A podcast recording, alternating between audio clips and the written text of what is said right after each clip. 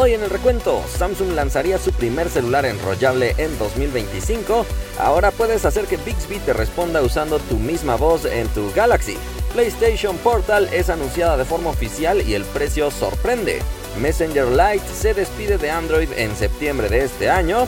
Qualcomm lanza la nueva serie G de procesadores enfocados en consolas portátiles y para terminar, los nuevos cables de iPhone 15 siguen dando de qué hablar porque serían lentos. Hay que comenzar. Hola, gracias por estar en un nuevo video. En este caso no estoy en el lugar de siempre, así que el audio puede escucharse un poco distinto, pero gracias porque ya estás aquí y estamos listos para ponerte al día en el mundo de la tecnología. Pero antes, ¿qué te parece si le agradecemos a nuestros partners por ese apoyo especial que nos dan? Samuel, Alfred, Chavita, Mar, Gustavo, Elías, Mauri, Abraham, Moisés, El Nuber, Ismael, Aarón, Lucas, Juan, Estefano, Iván, Iván Plata, Date, Axel, Miguel, Ricardo y Muchísimas gracias por esa suscripción especial con la que nos apoyan todos los días. El día de hoy no tengo una oferta especial para mencionarte, pero pronto te traeré nuevas para que puedas aprovecharlas. La vez pasada te pregunté si crees que Xiaomi debería crear una nueva capa de personalización o un nuevo sistema operativo. Participaron más de 17 mil personas, 82% dice que sí, 18% dice que no. El usuario navegando comentó, si Xiaomi elimina los errores del sistema sería una magnífica forma de eliminar o reducir esa mala reputación que tiene. Saludos. Pedro comentó, si se trata de una solución definitiva a los innumerables errores de software con los que cuentan sus equipos, entonces sí, tal vez y hasta permita una ejecución de aplicaciones y juegos de manera óptima. Saludos. Finalmente, Emi comentó, yo opino que sí debería cambiar ya que su capa de personalización es una de las más pesadas y lentas, por lo menos en dispositivos gama baja y media baja. Saludos. Vamos a la primera noticia. Samsung lanzará su primer celular enrollable y ya se ha filtrado cuándo. Esta información la ha dado a conocer el filtrador TechReve a través de su publicación en X y con esto de alguna manera podríamos concluir que Samsung presentaría este nuevo enrollable junto con la séptima generación del Galaxy Z Fold. Este filtrador también asegura que junto con este dispositivo enrollable llegaría una nueva generación mejorada de la cámara debajo de la pantalla para que no tenga ningún recorte al momento de mostrar la cámara frontal. Además, se espera que este dispositivo tenga una pantalla sin ningún tipo de borde para que sea un aprovechamiento prácticamente del 100%. Recuerda que en varias ferias Samsung ha mostrado diversos prototipos de dispositivos con pantallas flexibles, tanto plegables como enrollables, así que es muy probable que sí sea cierta esta información y pronto podamos ver un dispositivo puesto a la venta como parte de la serie Galaxy. Sin embargo, todavía no se maneja ningún nombre en específico, así que aquí llega el turno para que ejercites tu creatividad. Dinos qué nombre propondrías para un Galaxy enrollable. Vámonos a la siguiente noticia. Bixby ahora puede responderte con tu propia voz. Esto gracias a la nueva versión de este asistente de voz de Samsung en el que simplemente debes ir a sus ajustes y después debes ir al menú que se llama lenguaje y estilo de voz y después pulsar crear voz personalizada para que finalmente puedas iniciar este proceso en el que el dispositivo te permitirá leer 10 oraciones con el fin de analizar tu voz y crear el modelo perfecto para que el dispositivo sea capaz de leer todo usando tu mismo tono. El análisis al parecer se realizará en algún servidor de Samsung debido a que al terminar te dice que puede tomarle 10 minutos o puede llegar incluso a tomar varias horas antes de que este modelo esté listo. Sin embargo, por el momento Samsung advierte que esta función de Bixby no estará disponible en absolutamente todos los lugares donde Bixby funciona, sino parece ir más enfocada a la función Bixby Text Call, que recuerda que su funcionamiento es ayudarte en llamadas que tú no puedes contestar pero que simplemente el dispositivo será capaz de ir transcribiendo la llamada para que tú la veas en formato de texto y será capaz de leer los mensajes que tú escribas para que la otra persona los escuche con tu propia voz. Por el momento, esta opción solamente estará disponible si tienes configurado en inglés este asistente de voz de Samsung y no se sabe específicamente el requerimiento de la versión de software, pero podrías verificarlo. Vamos a la siguiente noticia. Sony finalmente ha anunciado el precio de la PlayStation Portal. Desde el mes de mayo, Sony había anunciado sus planes para lanzar un dispositivo de este estilo, aunque en su momento no teníamos mucha claridad con respecto a qué iba a hacer. En un inicio se creía que sería una consola completamente portátil, sin embargo después se descubrió que simplemente era una interfaz portátil para terminar jugando el contenido de tu consola. Así que recuerda que no es capaz de ejecutar contenido de forma local, sino que siempre debe estar conectada a tu PlayStation 5. El nombre es PlayStation Portal y para que funcione necesitas que tu PlayStation 5 siempre tenga conectividad a Internet, al igual que este accesorio. Lo curioso es que no integra Bluetooth, de modo que no podrás conectar audífonos inalámbricos, pero afortunadamente sí tiene jack de 3.5 milímetros y también tiene altavoces incorporados. También tiene el nuevo estándar PlayStation Link de conectividad para que puedas usar los nuevos audífonos de Sony compatibles con este estándar. La pantalla es de 8 pulgadas y tiene tecnología LCD, su resolución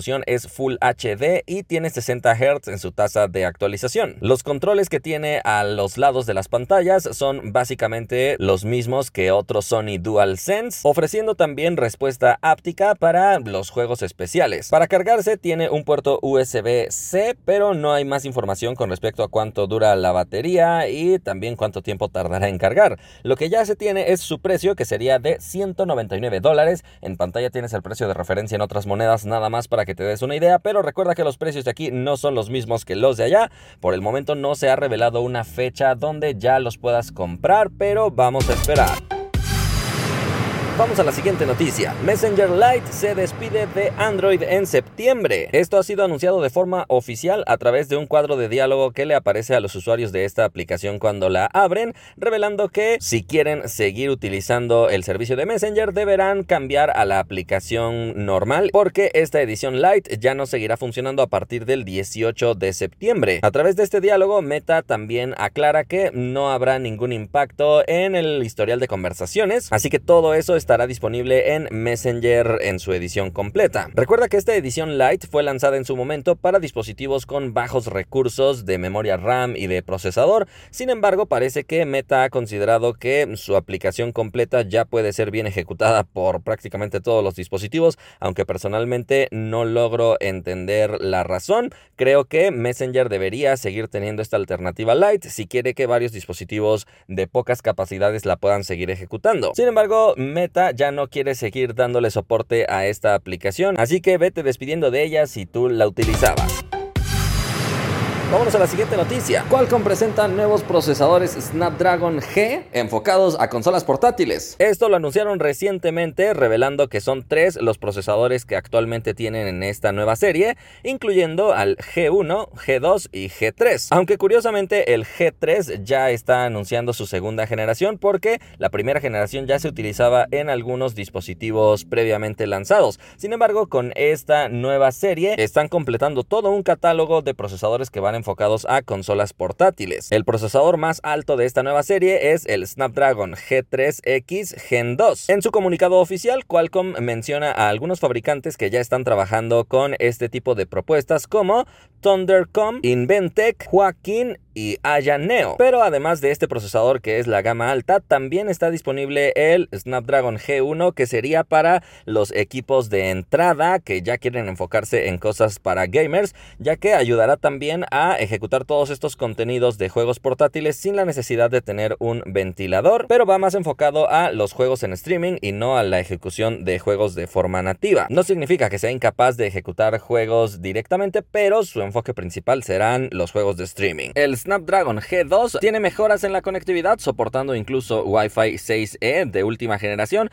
para tener todavía mayor potencia y mayor velocidad en todas estas conexiones. Además incorpora la GPU Adreno A21 que está optimizada para todos los juegos y un modem de la más alta generación de Qualcomm. Con la llegada de estos tres nuevos procesadores se espera que más fabricantes se animen a lanzar sus propias consolas portátiles o incluso no podríamos descartar la presencia de estos procesadores en nuevas laptops con Windows que al utilizar esta nueva arquitectura también sean capaces de dar al usuario una autonomía mayor en términos de batería, aunque hay que recordar que Windows con esta arquitectura todavía no soporta tantas aplicaciones, pero sería una buena forma de acelerar la transición.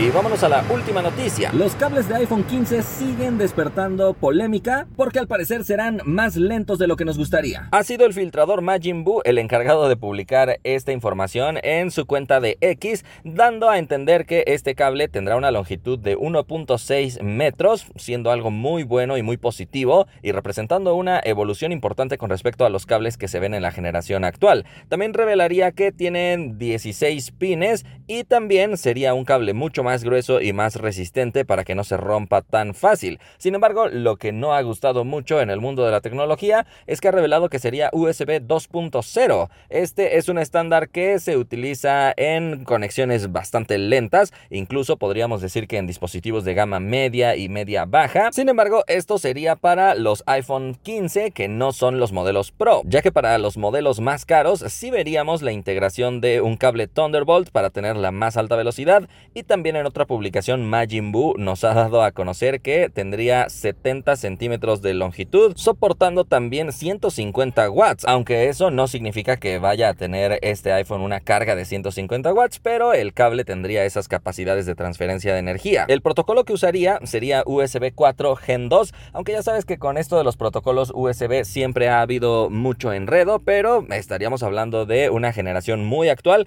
que tendría buenas capacidades de transferencia, incluso podría proyectar su pantalla en 4K a 60 Hz utilizando uno de estos cables. Solo que recuerda que filtración no es presentación, entonces no hay que considerar esta información como definitiva, pero lo que sí queda muy claro es que Apple cambiará los cables de iPhone 15 y 15 Pro. Y bueno, por el momento hemos llegado al final del recuento, espero que hayas disfrutado todo este contenido, si fue así ya sabes que puedes indicarlo y le agradecemos a todos los que forman parte del grupo de fans que nos apoyan con esa suscripción especial, si alguien quiere ser o fan puede pulsar el botón unirse al lado del botón suscribirse en el canal de YouTube. Nos vemos la próxima.